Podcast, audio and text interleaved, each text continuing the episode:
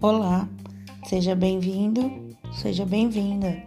Eu sou a professora Vanessa e neste podcast, episódio 4, vamos estudar o Caderno da Cidade do sexto ano, unidade 1, atividade 1, continuação.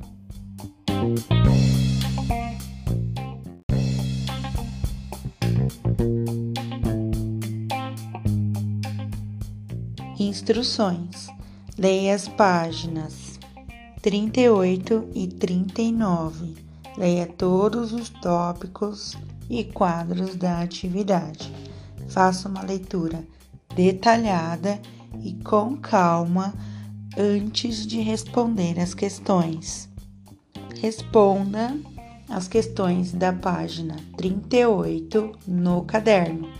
Não copie questões ou quadros. Responda as questões da página 39 no caderno. Não copie questões.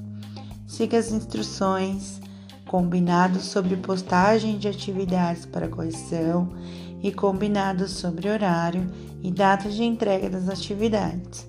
O PDF do caderno da cidade está anexado nesta atividade ao final das instruções e também na aba Mural.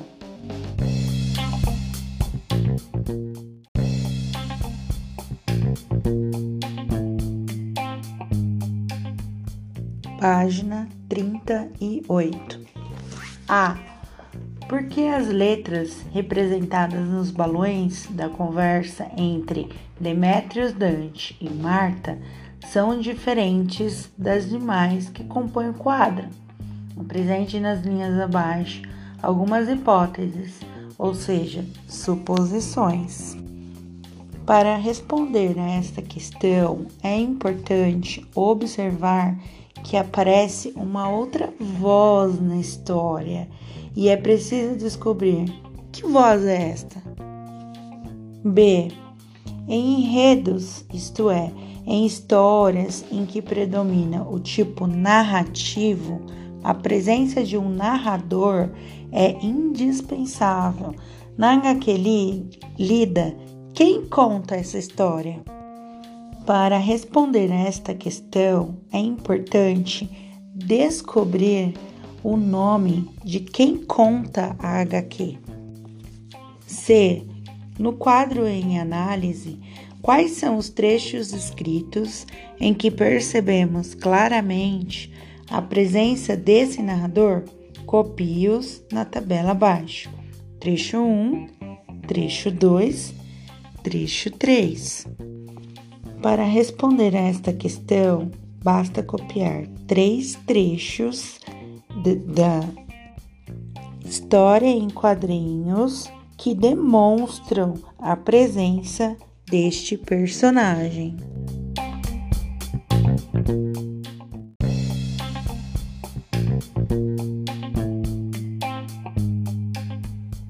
Página 39. D. Após copiar os trechos acima, você deve ter observado que as partes em que o narrador fala são marcadas na HQ 13 fantasmas em espaços e com letras diferentes. Diante dessa informação, responda suas hipóteses, suposições para uso diferenciado dos tipos de letra foram confirmadas? Para responder a esta pergunta, é necessário compreender o porquê da mudança da letra nos quadrinhos. E que tempo predomina nos trechos do narrador? Presente, passado ou futuro?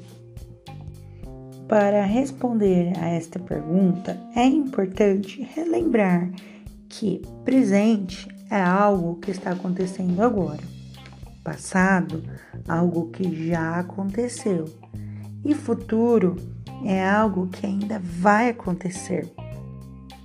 F. Como você explicaria o uso desse tempo pelo narrador?